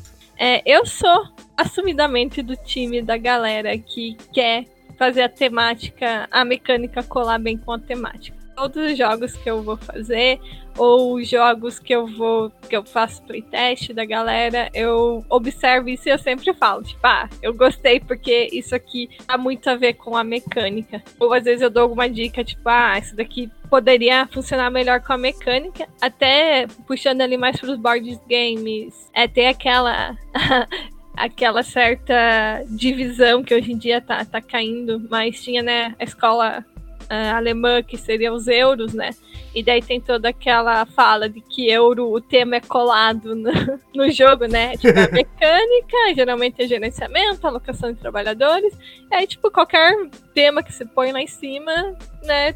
Tá funcionando. É, e eu não sou tanto euro por causa disso. Hoje em dia já estão aparecendo euros com tema mais casadinho, eu já tô gostando mais. E daí tinha, né, por outro lado, os Trashes, que seriam mais ali, tipo, até meio Uhum. puxadão pra RPG, com rolagem de dado, com conflito sempre direto e tal. É, eu sou entre os dois ali, mas eu sempre gosto de um conflitozinho. Mas além, além da, da experiência e tudo, eu acho importante, inclusive, temática ali bater bem com a mecânica, que é mais fácil, inclusive, da pessoa absorver. Tanto que você vai, vai explicar o jogo, quanto a pessoa entender a regra. Tipo, porque faz mais sentido, sabe? Dá um, um sentimento de que, ah, funciona assim porque é isso aqui, tipo, tem a ver com o tema. Então, é, eu sou desse time aí, acho super importante. Geralmente, é, eu começo, né, bem. Meus jogos sempre são com tema. É, participei bastante em Global Game Jam, então, é, né, a gente pega lá um tema e, e assim. Por exemplo, na última Game Jam o tema era repair, né, de reparar, e né, no, no vídeo lá eles sempre mostram várias opções que podem encaixar naquele tema. E, tipo, muita gente fez, ah, reparar carro, reparar, consertar alguma coisa, consertar um vaso, não sei o que, não sei o que. Tipo, a gente já pensou numa coisa, é, voltando como, né, o Val Passos comentou, de ser uma coisa diferente, né? A gente sempre tenta sair um pouco ali do, do padrãozinho e a gente foi pro lado de reparar alma. é, geralmente é um tema que acaba aparecendo nos nossos jogos um tema mais sombriozinho, ou né, com demônio e tal. E, e daí foi isso, a gente foi pra esse lado, que seria o jogo, tá, a galera tá fazendo lá um ritual pra enfrentar a morte, dá errado, as almas da galera se fragmentam em quatro pedaços e, tipo, ficam nos objetos e é isso o jogo. Você tem que ir atrás das suas Eita. quatro fragmentos de alma pra conseguir é, vencer o jogo, senão a morte leva você. Então, quem fizer isso primeiro, tá de boa, o resto a morte leva embora. Então, é. O Valdemar, ele, ele, fal, ele faltou nessa aula, cara, porque ele separou a alma em várias partes, largou pelo mundo, aí três adolescentes acharam uma, uma de cada vez e foi destruindo, cara. Então, se você fragmentar sua alma, é melhor você guardar muito bem os seus, os seus fragmentos, porque senão... Sim, sim. É, teve uma parada Horcruxes aí, né? Mas foi, não foi intencional. É, apesar de é, não estar tanto no tema dessa, dessa pergunta, mas eu acho legal também, ainda complementando o que é um game designer, né? Foi a primeira pergunta. Eu acho super importante a gente não ficar preso só, tipo, ah, tô falando board game, eu vou ver referência de board game. Porque além, né, de, de o game design ter, né, ter essa visão de como o jogador vai jogar, é, o, o gameplay emergente ali, ele tem que procurar outras referências, até mesmo por ser tão multidisciplinar. Então, eu costumo ver em filmes, ver em livros e trazer a experiência é, particular, que é uma coisa que vai fazer diferença no. Que é, Game Jam é um caso, né? É um tema para todo o mundo inteiro, mas cada um vai fazer de um jeito. Isso que é legal, porque traz a experiência, o que a gente gosta de fazer e o público que a gente quer atingir. Eu acho super importante buscar outras referências em outras mídias também. Eu acho, eu acho importante aqui salientar, se você, ouvinte, não sabe o que é uma Game Jam, posso resumir a Game Jam em uma maratona de criação de jogos. Tem vários tipos de Game Jam hoje em dia, mas a Game Jam que, que, que eu participei junto com a Kelly, inclusive, acho que 2014, se não me engano, né, Kelly? Isso. Que, assim, eles dão um tema, como a Kelly falou, às vezes é uma palavra, às vezes é uma frase, mas normalmente é uma coisa bem sucinta, bem genérica até. E você já tem que foi criar um. imagem, já foi É, som. Exato. E você tem que criar um jogo de qualquer, tipo, qualquer mecânica, pode ser board game, pode ser RPG, pode ser eletrônico, que tem aquela temática. E assim, você tem 48 horas que você fica praticamente enclausurado num, num colégio, numa faculdade, e trabalha com, com o que você tem ali, computadores, com papéis, com, com o que você pode para criar um jogo. Uma experiência incrível. Se você quer ser game designer um dia e estiver estudando isso, cara, se inscreva para a próxima porque vale muito a pena. É uma experiência. Vai ser digital a próxima em janeiro. Na verdade, Ah. Game Jam, Game Jam tem várias por semana, assim. Não sei se vocês conhecem, mas tem um site chamado it- it.io, que é uma galera de, de jogo indie lá e, pô, tem Game Jam toda hora. E não necessariamente é um, é um tema, às vezes assim, é o Game Jam do jogo tal. Então você vai fazer hacks ou aventuras para aquele jogo. Teve há pouco os jogos que eu tô financiando agora, que começou o financiamento Uhum. coletivo hoje, lá no Kickstarter. É, eu escrevi três jogos de um, de um Game Jam do Electric Bastionland, que é um RPG old school, minimalista lá, de, de fantasia urbana, um loucona lá, e eu fiz vários jogos. E acabaram sendo, sendo jogos completos, assim, né? Então, acho que o pessoal, se não quiser esperar o que tem depois lá, sempre tem acontecendo alguns aí o tempo todo. Dá uma olhada no It lá, tem até em português, alguns já rolaram, né? Sim. É, inclusive ah, sim. específicos, né? Tanto de RPG quanto de board games, né? Às Sim, vezes é sim. separado do digital. Esse ano, esse ano rolaram duas, duas jams aqui no Brasil. Uma foi organizada durante a Gen Con pela editora Chá para RPG e a outra pela galera do Dados Imaginários e da Torre do Leocórnio. E que essa vai sair ainda o resultado e parece que os vencedores vão ser publicados e tal. Então, é- tem Game Jam que efetivamente também funciona como concurso, né? E Teve outras também, teve do é, RPGs minimalistas aqui do Brasil, fez uma Game Jam também. Mini BX, de aventuras pro Mini BX também, do, do Lucas, Lucas Ronin, é. Aventuras com MBX, costuma Sim, é. ter as One Page Dungeon, que eu considero o Jam também. Teve aquela Jam que rolou no meio do ano, que era Uhum. de jogos da lusofonia, que até o João Mariano, que tocou pra Tem muita gente. coisa. que é o que eu escrevi o Rola Bosta. Então, cara, tem muita game jam. E pra, pra galera que tá ouvindo o podcast, né, que é, que é de RPG, fique atento lá É. no itch.io ou Twitter também. Pelo Twitter você puxando a hashtag é, RPG Jam, TTRPG, Game Jam e tal, você consegue se posicionar, porque a galera é bem É. ativa, acho que Excelente, link aqui no post. entre aspas, assim. E para eu responder a pergunta também do se mecânica ou cenário primeiro, comigo é as duas coisas. Às vezes eu penso num cenário e aí num, num tipo de experiência né, de, de jogo e começo a desenvolver mecânica para aquilo, mas às vezes também eu descubro uma mecânica, eu vou lendo alguma coisa e acabo criando alguma mecânica e falando, pô, isso vai casar muito bem com um estilo de jogo assim, assim, assado e, e acho que os dois caminhos funcionam, entendeu? Você pode É, é, é óbvio que é importante essa sinergia entre a experiência, o cenário, a mecânica que você vai utilizar para ele, mas você pode começar, acho que, de um ou pro outro e chegar num, num, num jogo que tenha sinergia nisso aí, né? Sim, sim. Uhum. A, a, Kelly falou uma coisa muito bacana. Com, eu vou resgatar uma fala aqui da Kelly quando ela estava falando. Primeiro que eu, que eu sou do time dela também, de não sou necessariamente um cara que curte é, o euro por, pelos mesmos motivos, o board game euro, pelos mesmos motivos que, que ela falou, que é mais ou menos assim, se eu entendo é, as mecânicas básicas, né, a, a, gerenciamento de recursos, alocação de trabalhadores e tal, eu meio que olho para um jogo, a pessoa me diz, é sobre isso, isso, isso, e eu já sei como é que funciona, meio que às vezes o tema fica em segundo plano, mas tem euros bem legais, é, só tô fazendo isso que é um, é um comentário legal, que pouca, porque assim, parece que, não sei se isso é no mundo todo, mas no Brasil, se você é um, board gamer pro, você tem que ser um cara que gosta muito de euro. É. Se você não gosta de euro, você não é um board gamer pro. Eu gosto de coisas abstratas. Eu gosto de. A galera fala que. A galera. a galera fala que quem prefere a Mary Trash tá ainda engatinhando. Daí quando ficar mais maduro vai gostar de euro. Eu gosto de Mary Trash pra caramba. Eu gosto muito de Mary Eu gosto de dado, eu adoro dado. É, eu, eu, eu acho. eu, eu acho que eu sou realmente. Eu, eu, eu realmente acho que eu sou o cara que ouve Imagine Dragons e Los Hermanos, porque, pô, vocês estão falando de Euro Ameritrash, eu gosto de abstra jogos abstratos, sabe? Eu gosto do. Eu gosto da, sabe, do.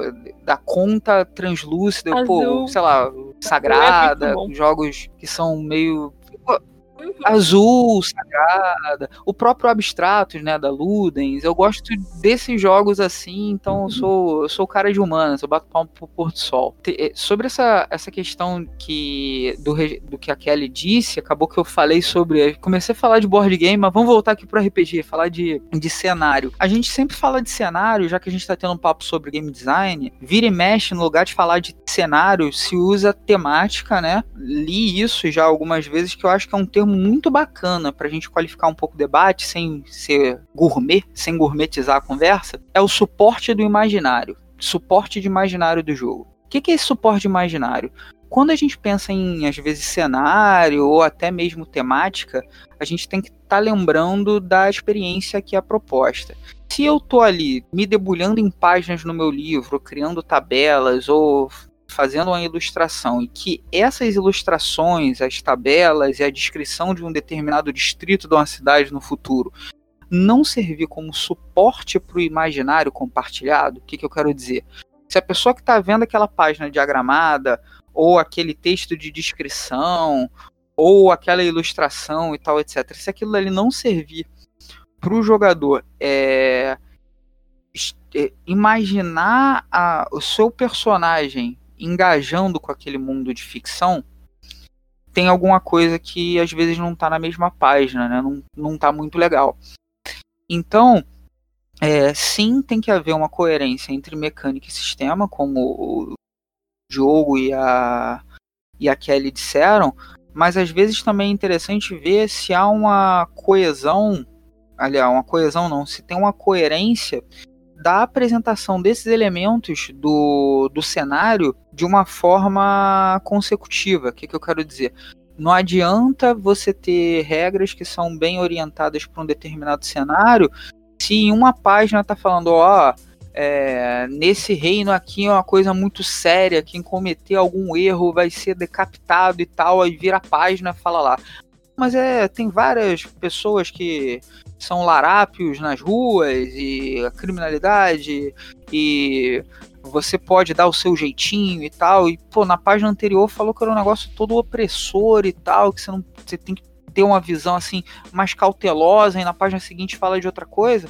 Então. Ah, isso é meio que é uma parada básica de coerência e coesão do seu texto também, né? Exato. Exatamente. E, mas aí é que esse é um ponto que eu considero importante para a gente estar tá pensando, às vezes, nessa relação de, do cenário e tal, do sistema, porque às vezes. Eu pensei que você. Eu pensei que você ia falar na parada de, de utilidade, assim. Que tem aquele cenário fica 50 páginas escrevendo a comida que você come no local. Mas pra você, coisa de útil para você usar num jogo ali. É... Não tem, não tem isso né? é outro problema. Mas o que eu vejo às vezes é que o, tem um desenvolvimento de um jogo, um desenvolvimento de um projeto que tá legal, só que às vezes dá a entender que eu quero colocar uma mecânica, eu quero colocar uma regra, eu quero colocar uma determinada coisa mais adiante e que faz com que aquilo que eu apresentei no cenário seja contradito, sabe? Sim, É- sim. às vezes é mais fácil você fazer algo que é Sim. mais focado e ah, mais simples. Ah, só uma determinada rolagem, o que vai ter aqui é material, sei lá, geradores É. e tal, etc. Do que você criar subsistema de subsistema de subsistema de subsistema que você chega no Seu jogo não precisa fazer tudo, né? Menos é mais. É isso aí, é, é bem isso. E eu acho que é, o que me fez lembrar disso foi a fala da Kelly quando ela disse É. que é parte meio que do tema pra ir pensando no, no que, que eu preciso colocar de regra. Que às vezes a gente vê muitas regras em determinados jogos que você vira assim, cara, mas esse jogo não é sobre isso. Então, pra que que tem, sei lá, a regra de abrir uma conserva? Tipo, abrir conserva já é um negócio difícil na vida, na vida geral. Você não precisa ter um simulador. Faz três testes de força, dois de força de abre uma conserva. É isso. Hoje em dia tem simulador de tudo. Eu aposto que deve ter. É, é tipo. É tipo aqueles jogos de que horror que tem um sistema de combate com manobras, com várias paradas pra você min-max em seu personagem pra dar dano pra caramba. Pô, mas isso é um jogo de horror ou é um jogo de. Pô, Ah. de matar. Sei lá, né? Exato. Mas esse daí eu sei de onde eles tiraram, daqueles filmes lá, que eu não vou falar. Os filmes que eu começam perco como terror. Não, Resident Evil. Eu Ah, amo Tá, a mas- franquia do jogo. E aí eles Ah, colocam lá Mas fazendo isso Tá. aí que você tava descrevendo. Mas aí é um jogo de, E ela de não é horror um de ação, né? É, mas, Mas é um jogo de é, horror de ação, um action, ó. Eu posso fazer um jogo de buff. O meu, o meu, meu jogo de horror, que é o Dark, Dark Streets, ele não é o horror cutuliano, é um horror de buff, supernatural. Eu deixo isso bem claro. E aí sim, vai ter coisa pra você dar porrada em monstro. Mas se eu for Sim, fazer um. é, é um tema, Love- né? É, se eu fazer um Lovecraft, não vai, não vai ser a mesma coisa. Não vou botar esse tipo de coisa. Sim, uma coisa que é interessante que eu aprendi a duras penas, que quando você quer transmitir terror para seus jogadores, você tem que deixar eles conscientes da incapacidade deles diante do perigo. E os jogos que mais me dão medo são jogos que você não consegue reagir ao, ao, ao perigo e você precisa fugir ou sobreviver de uma forma meio imediatista. Você não consegue, tipo, ah não, eu vou fazer aqui uma, uma cilada e vou matar o, o monstro. Porque assim, às vezes não é essa a proposta. A proposta é você sobreviver, não é você matar o, o- a criatura. E Uhum. assim, quando o cara vem de um DD, por exemplo, ele acha que, ah não, se eu tenho aqui uma, uma pistola na mão, eu posso matar. E não é sempre assim. E às vezes o cenário, quando, quando o sistema não dá essa, essa base, pode acontecer do, do jogador se confundir. E assim, pra fechar esse, essa parte da mecânica e do cenário, uma coisa que eu vou ser apedrejado por muitas pessoas é, é o seguinte: eu sou um amante de jogos é, que todo mundo acha tosco. Tipo, é, jogo da escada e da cobrinha, jogo Ludo, jogo é, War ou Risk, ah, jogo jogo da vida, que são jogos que basicamente eles têm muito de sorte. Na verdade, a maioria que eu falei aqui é basicamente sorte e é isso aí.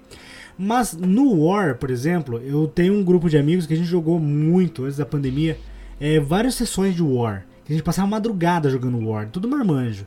E assim, é, eu sei que existem jogos melhores, eu sei que existem sistemas melhores, mas o que a gente gostava do War não era questão de rolar dadinho e mover pecinha.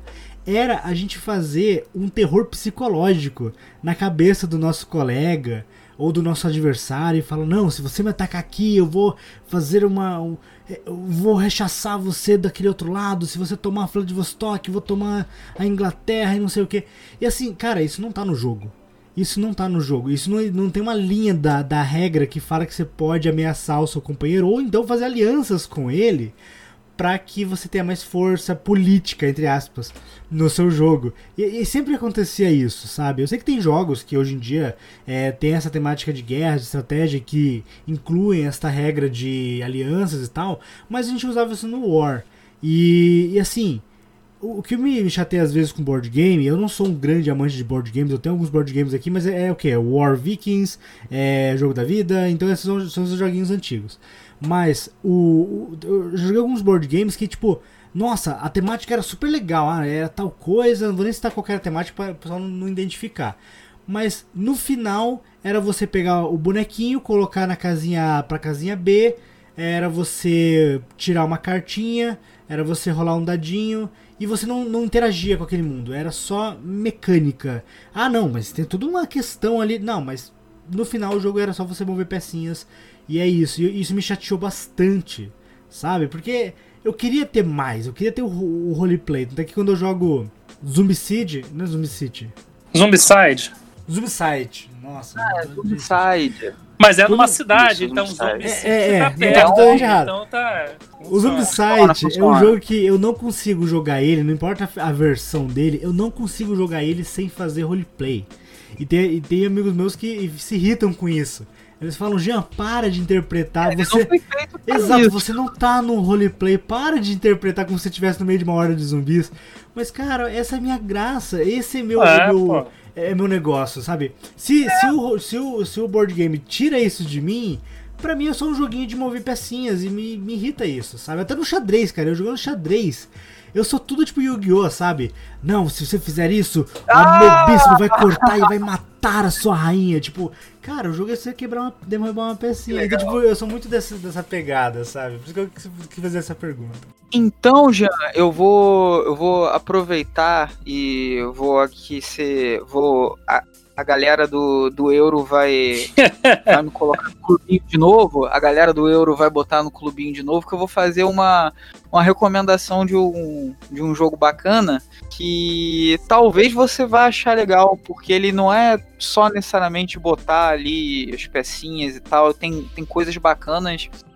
É, se chama Cusco ele é da mesma é do mesmo estúdio lá, do mesmo grupo que fez o Tikal e o Mexica. Dá uma olhadinha no, no Cusco, que a ideia é simples, você tá ali no, no Império Inca, né, no, na, nos Andes e meio que tem que desenvolver ali as cidades e tal, e tem umas mecânicas bem, bem bacanas, é um jogo, um jogo é, bem... Eu, eu acho que é difícil de você não entrar nessa piração, igual que você falou, de bonecagem, de imaginar lugar e tal, porque ele tem, tem coisas bem legais, até mesmo de altitude e tal, que influencia, é, é bem bacana. Uma boa, uma boa. Vamos, Voltei ao clubinho euro, tá vendo? pode colar sua, sua carteirinha já de volta, já está valendo. Aque- Aquela que rasgaram de você, você pode colar de volta. Então, você mencionou alguns jogos aí que são os clássicos do board game. Como né, eu sempre estou em eventos, né, testando os nossos boards também, muitas, muitas vezes as pessoas não conheciam os jogos ditos modernos, né? Que daí entra o Eurogame, o Ameritrash e tantos outros jogos. É, e tem essa divisão, né? Que o, o War é um jogo clássico e tal. E teve pai que veio me agradecer pra mostrar que existem jogos diferentes, assim, hoje em dia, porque eles só conheciam isso, sabe? E na escola também. É, eu perguntar se já jogam, jogaram board game, a maioria é o Ludo, é o. É o Ar, é o Banco Imobiliário. Então é, é legal a galera saber que. Não que eles sejam ruins, né? Eu também gostava de jogar e tal. É, inclusive, o Escadas Escorregadores, que você comentou, é, foi meu primeiro game design, porque eu tinha acho que uns 7 anos e eu joguei e, tipo, ah, quero fazer minha versão. Aí esse aqui tem 100 casas, o meu vai ter 200, com escorregadores super diferentes e grandes, e escadas gigantes. E ainda quando eu caí numa casa que tem uma portinha, eu abro e tem uma charada. Se eu acertar, eu vou pra casa, X lá pra cima, senão eu vou pra baixo. É, é, é interessante, assim, é, a gente conhecer jogos mais simples e jogos mais elaborados, é, seja como jogador, ver qual é o, o teu público, é, não ter tipo essa, ah, você só gosta de euro, você é isso, ou Ameritrash, você é aquilo. É importante pro game design, que a gente falava até nas aulas lá.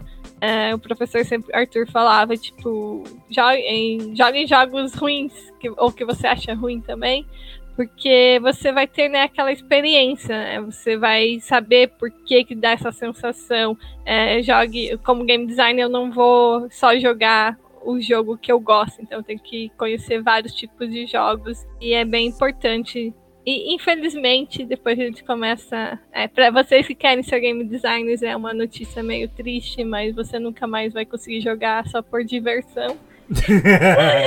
então, vai ficar analisando os detalhes. Sempre vai estar analisando, mas é importante você sempre tentar é, conhecer jogos diferentes, mesmo que não seja o seu público, porque você, voltando lá à experiência do jogador, você vai entender porque o, o game design quis passar aquela experiência com aquele jogo. É, até quando eu vou testar também jogos que são mais euro, eu já falo, olha, eu não sou tanto público, mas o jogo tá legal por isso, dá pra olhar aqui. Geralmente eu quero colocar evento em jogo euro, o que é sempre gosto de eventos em jogos.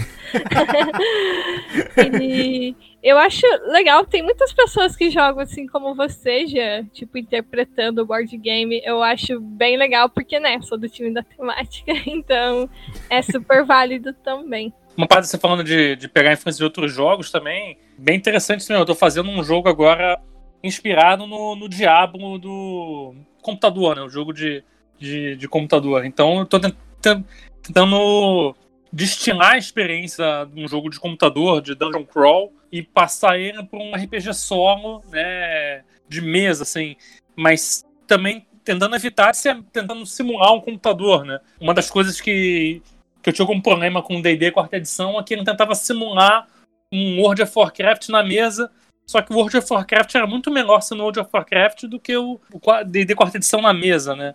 Então é interessante você buscar essas inspirações também e ver como que você consegue adaptar aquilo para o RPG, que é o que a gente está falando aqui, mas também percebendo qual, qual é as características de um jogo de RPG e quais são as vantagens que ele tem em relação a um jogo de computador, né? O que ele diferencia e o que torna ele, ele único ali, né? É, inclusive, quando vocês estavam comentando ali sobre o, o que ter a mais ou a menos na regra, em ser simples e direto as regras de, de né, de RPG, de board game, é importante isso que você está falando de, né, de jogos digitais adaptados. É, tiveram vários já vindo de franquias grandes e é, vários não são interessantes. Porque é isso, é, ou a regra fica muito complicada, ou a galera esquece que no digital o programa vai fazer os cálculos, o programa vai fazer várias coisas que no analógico a gente que vai ter que ir lá mexer a pecinha, que vai ter que Exato, fazer IA do monstro. Então é, é, é importante, né, sempre que a gente for buscar do online, né, de jogos digitais, pensar no, de como você pode transmitir de novo a experiência né, que o jogo traz com regras simples, né? É um desafio bem grande, mas é para o jogo ser jogável, tipo, ter um fluxo divertido, a gente tem que dar um jeito de, de fazer ele rodar sem ter que ter um computador por trás fazendo os cálculos. Porque o computador é, né, é a pessoa que está jogando.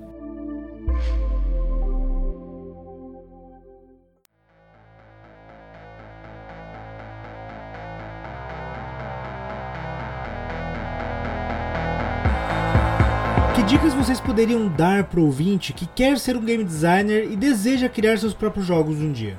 Ah, a principal dica, eu acho que vocês todos vão concordar, é faça jogos.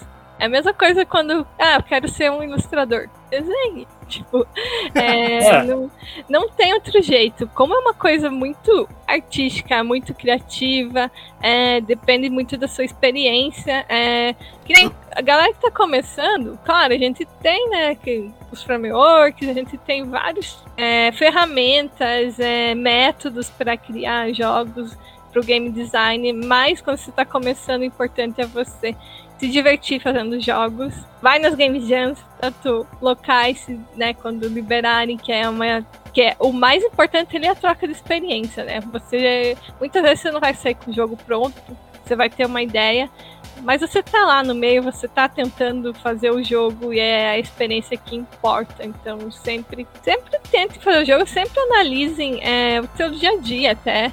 É que nem eu falei, tipo, depois que você começa, você põe o pezinho ali na área de game design, você vai reparar não só nos jogos, mas no seu dia a dia.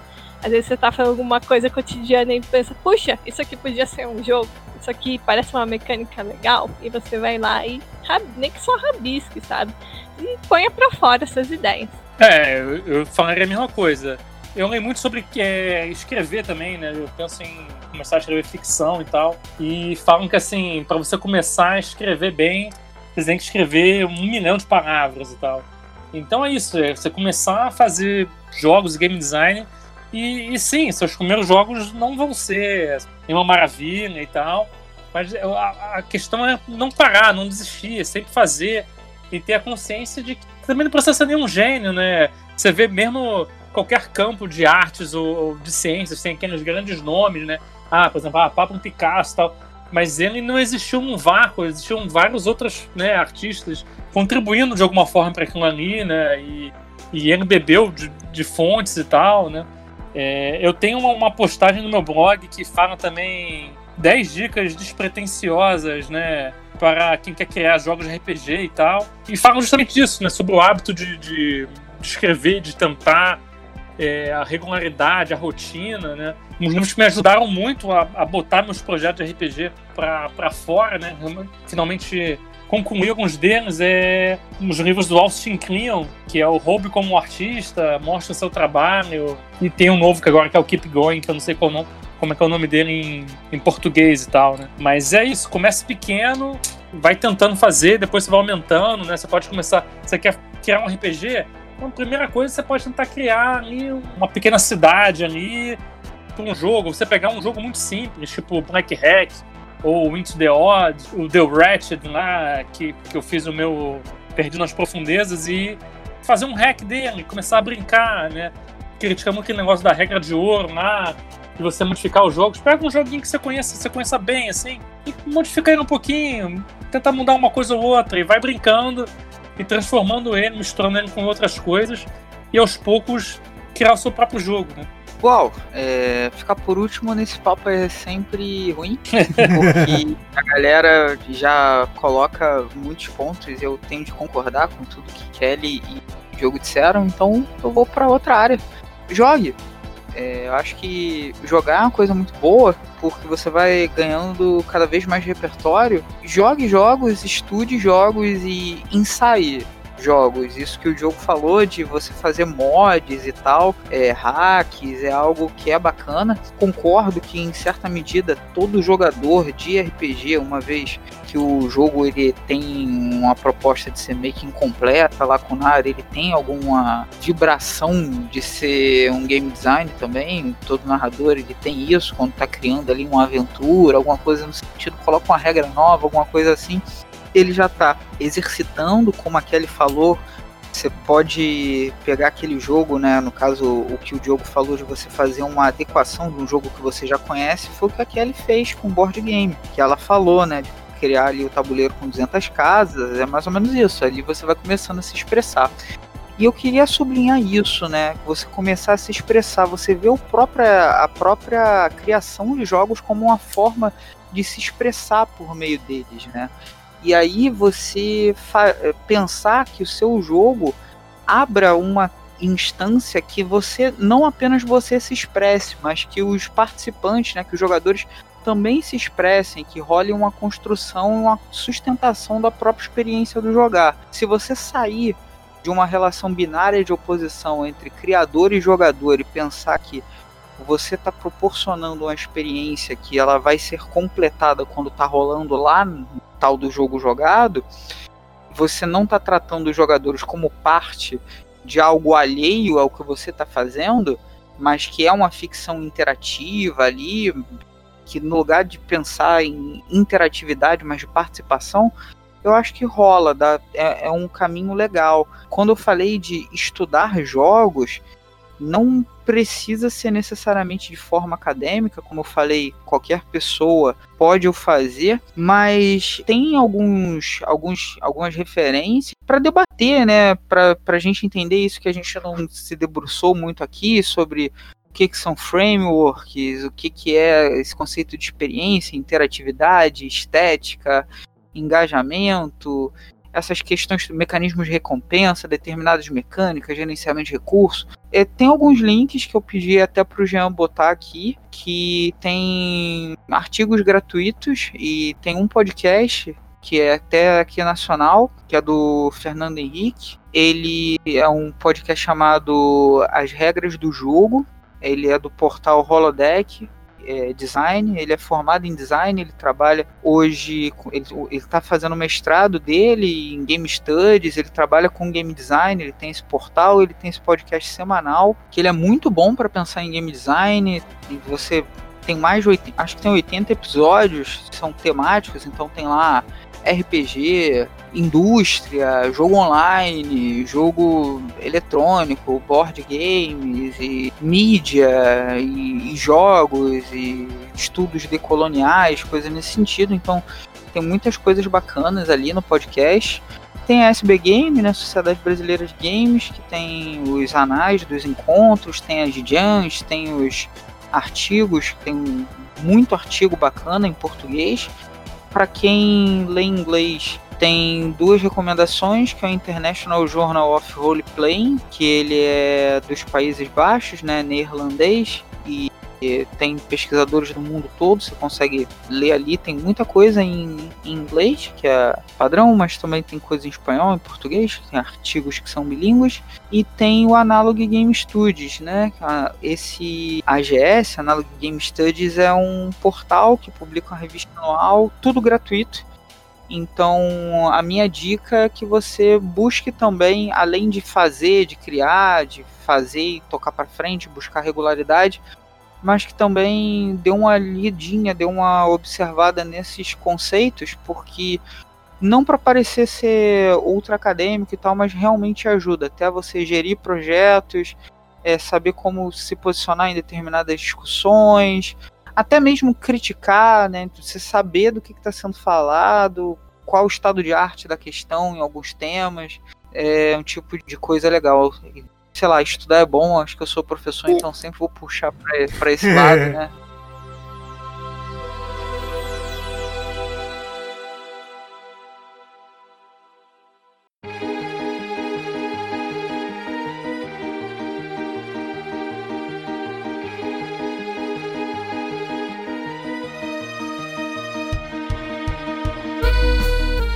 Quais são os últimos recados que vocês querem deixar para os ouvintes e quais são as suas redes sociais para eles poderem seguir vocês? Ah, eu começo dessa vez. Ah. é, meu nome é Jorge Valpassos, né? Eu faço parte do Lampião Game Studio. Dá para vocês encontrarem tanto Lampião Game Studio como Jorge Valpassos em várias redes sociais, Twitter, Facebook, Instagram, sei lá, TikTok, VK, redes chinesas e tal, dizem que tem também, além do toque, é fácil de encontrar. Com esse nome esquisito é fácil, né? Valpasso, Jorge Valpasso, eu acho que só tem um, sou eu. É, faço parte desse coletivo de jogos analógicos, RPG, card game, outros jogos narrativos. A gente está com um projeto agora em campanha, que é o do jogo do Jefferson, chamado Palos, que está no ar eu vou deixar aqui uma dica de jogo gratuito, tá? Pague quanto quiser, que eu publiquei esse, esse ano, chamado Sinestesia, um jogo que eu criei durante esse período de isolamento social, que ele é um jogo sobre exploração e descobertas espaciais, e para você jogar você precisa de um programa de troca de mensagens, WhatsApp, Telegram, uma outra pessoa e as regras do jogo tem a ver com isso. Você não pode estar no mesmo lugar que ela, você tem que estar num local completamente diferente. E o mundo onde você tá, tipo, você tá na sua casa, você tá na, na sua cozinha e tal, o que você tá vendo é gamificado, faz parte do jogo e os dois ali ficam trocando mensagem com as regras. Então, bem interessantes, é um jogo bem bacana, que é esse é pague quanto quiser, o Sinestesia. E tem os dois jogos que saíram, um no final do ano passado e o outro esse ano. O do ano passado é o Ceifadores, da editora VEC, um jogo sobre assassinos treinados em missões de execução. E o outro é um jogo infantil que escrevi junto a Priscila, chamado Magos Lacunares da Torre Púrpura. Excelente. É um jogo de fantasia que você é um mago aprendiz. Então essas são as três dicas dois RPGs e um jogo mais loucão, que é o Sinestesia, que é um jogo bem doidão mesmo, mas vale a pena dar uma olhada. E fica aí um, uma dica para acompanhar os lançamentos do Lampião, que ainda esse ano, deve entrar em campanha de financiamento coletivo lá para o finalzinho do ano. O Lições, que é o meu projeto, talvez um mais complexo em relação ao sistema de jogo. Então, se você gosta de mecânica e tal, dá uma olhadinha no Lições. Lições ele é um jogo sobre viagens para outro mundo sem necessariamente ter o dilema de voltar para casa, que é o jogo do jogo. É mais uma pegada tipo Crônicas de Nárnia, que você assume uma posição de herói nesse outro mundo e tem uma grande missão e tal. Tem meio que uma jornada de herói ali, é mais isso do que o retorno para casa. Ele tem um nível de complexidade bem bacaninha, mas ele vai ser bem legal e ele vai acompanhar meu primeiro romance, minha primeira noveleta, chamada Rubre Roxo, que é no cenário que acompanha os quatro protagonistas que estão no RPG. Então vai ter literatura mais RPG numa campanha em combo, né, do financiamento coletivo. Vai sair pela editora VEC. E aí sou eu escrevendo literatura também, já tinha alguns contos publicados, algumas coletâneas, antologias. Esse é o primeiro livro que eu estou publicando. E é isso últimas dicas e indicações. Né? Não, primeiro rede social, né? você pode me achar no Facebook como Diogo Nogueira. Não sou o sambista, então o primeiro resultado lá, se for o sambista, não sou eu. É, eu já usei até foto de perfil dele com, com uma plaquinha de Dungeon Crawl Classics embaixo.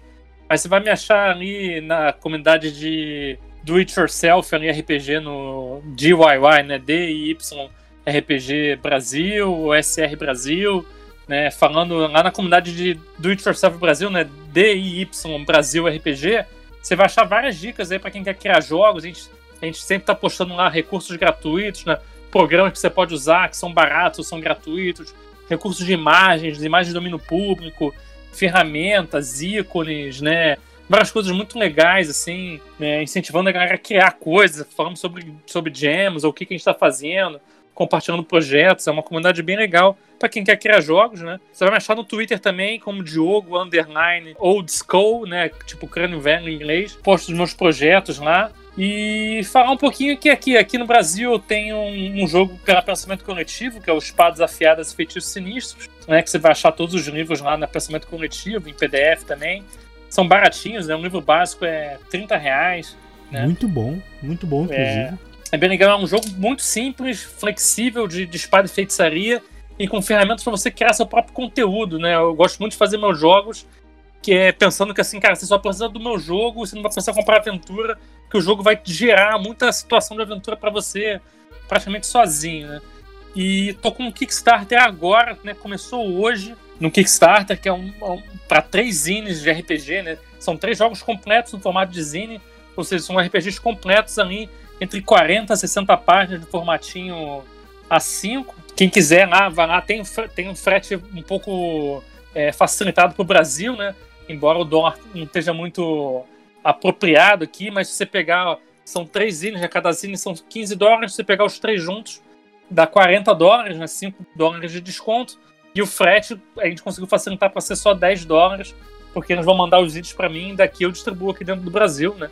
É, é um jogo minimalista com uma pegada old school, com temáticas de, de apocalipse zumbi, cyberpunk anticapitalista, é, horror espacial, tipo Alien, mas eu, eu tô tentando focar em eventos estranhos em vez de é, alienígenas comendo sua, sua cara e saindo do seu peito, coisa assim, embora o jogo consiga fazer isso também normalmente, né? E tem os jogos lá pela Old School Publishing, no Drive Tour RPG, né? O jogo que até o Valpasso citou aí, que é o Perdidos no Mundo da Fantasia, que tem a versão é, simplificada até no Dungeonist, né, que você pode pegar de graça, que é um jogo basicamente um RPG inspirado pelo aquele é, saudoso desenho Caverna do Dragão.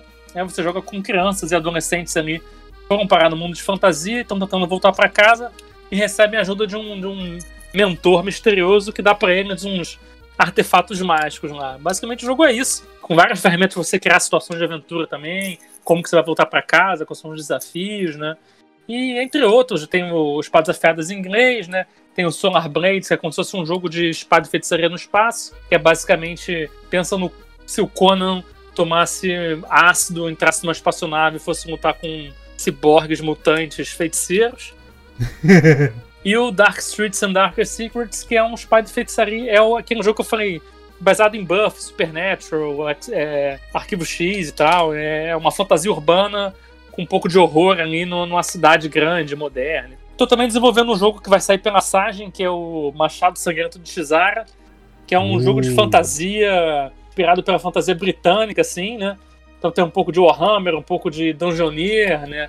E algumas coisas misturadas que pegam um, um old school um pouco diferente do D&D, um old school mais britânico, mas com muitas pegadas narrativas também que você gera o seu personagem e toda a parte do cenário ligado ao seu personagem é responsabilidade do jogador criar. Então você vai ser, por exemplo, o cavaleiro do reino partido, né? Então tudo que tem a ver com o reino partido, quem vai responder, quem vai ser responsável por dizer as verdades do jogo sobre aquele local, vai ser o jogador que estiver jogando com o cavaleiro do reino partido. É, ou mesma coisa do, do- da, da assassina da, da, da Irmandade da Morte. Então ela vai criar toda essa irmandade, que organização é essa. E ele tá com um playtest aberto no, no Facebook. Se você entrar lá, você consegue ver o, o texto do RPG lá. Você pode pegar, começar a testar, tem uma aventura pronta, né? E tá bem legal lá também. Tem outras coisas, mas também já tô falando muito, né? Assim como o Valpasso, o Valpasso tem 500 jogos lá, também tenho bastante coisa. Mas esses são o que estão mais aí em evidência agora, né? Ok, é, eu tenho menos jogos. então, é, primeiro eu queria agradecer o convite ao, né, ao Jean. É, é uma honra estar aqui com vocês dois, Diogo e Valpassos. Né? Assim, é uma última dicasinha ali que eu, que eu queria complementar quando a gente falou né, sobre o que, que seria né, uma dica para ser um game designer. Tem muito, às vezes, algum certo, sei lá, preconceito ou alguma coisa assim com galera que fez um jogo sem ser da área ou, né, tipo, é de outra área qualquer e fez um jogo. Então, tipo, claro, super importante é estudar, mesmo que você comece, faça um jogo ali e, e sem ter estudado tanto ou sem conhecer tantos jogos, tipo, defenda seu jogo. e, e, claro, depois é, é uma área que a gente sempre vai estar estudando, né? Você vai evoluindo e, e tal, mas é, não, não desanime se falar, tipo, ah, você nem é da área, ou, né, tipo, o que, que você tá fazendo aí. Então, tem espaço para todo mundo. É uma área bem difícil, mas se você quer mesmo trabalhar e tem ferramentas, tem como estudar e, e seguir em frente, assim. Acredito que qualquer um daqui desse podcast é aberto a, a conversar com a galera. Então, Sem dúvida, troca sem dúvida. experiência, sabe? Então, é isso aí. Se você quer entrar nessa área, é, só lembra dos avisos, né? Que você vai nunca mais vai jogar do mesmo jeito.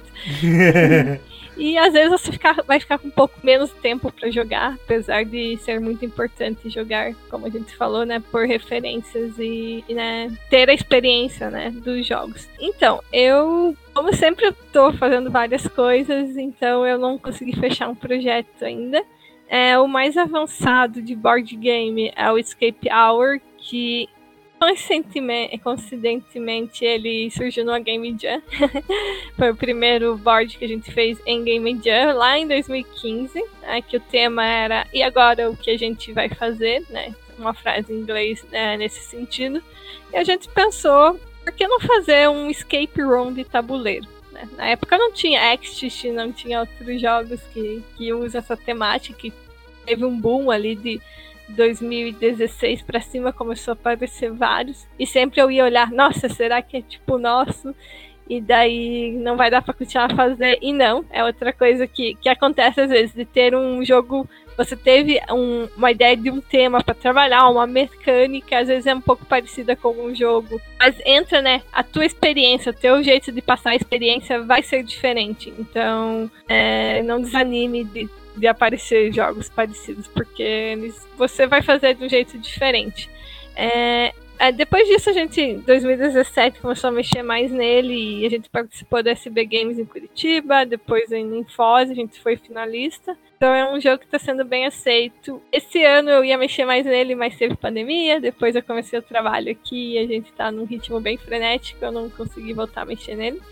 Mas nas redes sociais da, do estúdio of Tiger Studios, é, no Face, no Instagram, é, a gente sempre está colocando eventos ou palestras ou né, atualização dos jogos que a gente está mexendo. Então, Se vocês entrarem lá, tem no álbum falando sobre, sobre esse escape, né? Que é o Escape Hour. Então a gente pretende terminar ele, tipo, no máximo é, o ano que vem para poder lançar. Uh, a gente também mexe com jogos digitais. Inclusive, hoje começa uma amostra digital do Sesc Digital. E eles entraram em contato com a gente, eles estavam atrás de, uh, de estúdios uh, indie para incentivar. E também pela temática que a gente usou, que é, é tipo um Plantas vs Zombies que usa a temática de defender a Amazônia e usa a fauna e flora da Amazônia. Então eles selecionaram esse jogo, eu vou deixar o link para vocês dar uma olhadinha. Ele é uma demo, porque assim, a gente fez ele num núcleo de games lá em Curitiba, no, no SESI. E o tema era América Latina e a gente já, já quis fazer nessa pegada, né? Tratar de uma forma é, lúdica a questão de desmatamento, né, que infelizmente continua acontecendo, infelizmente está mais na mídia, infelizmente certos políticos querem passar a boiada, né? Pois é. É.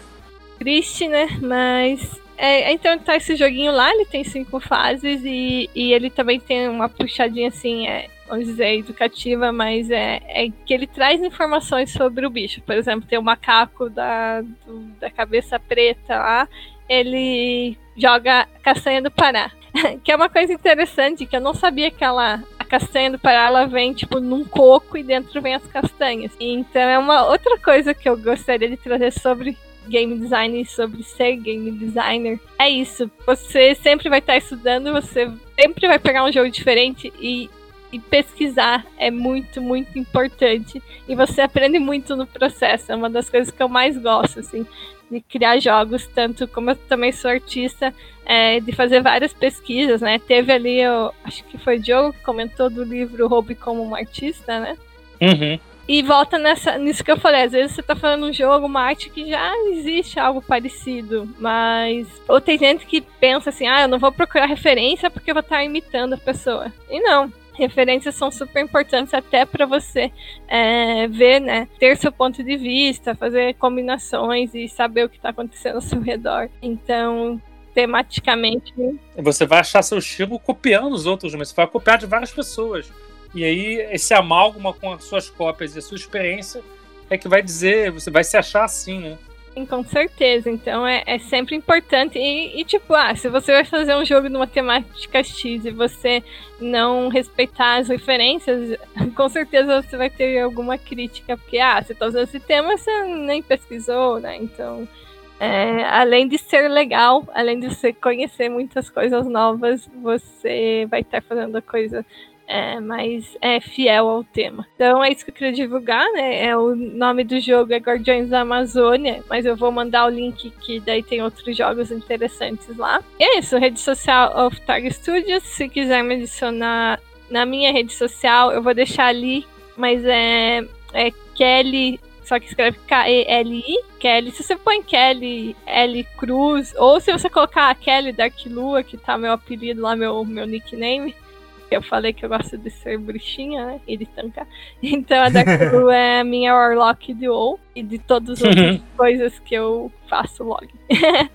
excelente, excelente. Sigam também a Dice Masters nas redes sociais, no Twitch, no Instagram e no Facebook, com arroba Dice Masters Oficial. E no Twitter, com arroba Dice Masters RPG. Esse foi o Demicast. Jogue muito RPG e que os dados estejam com você.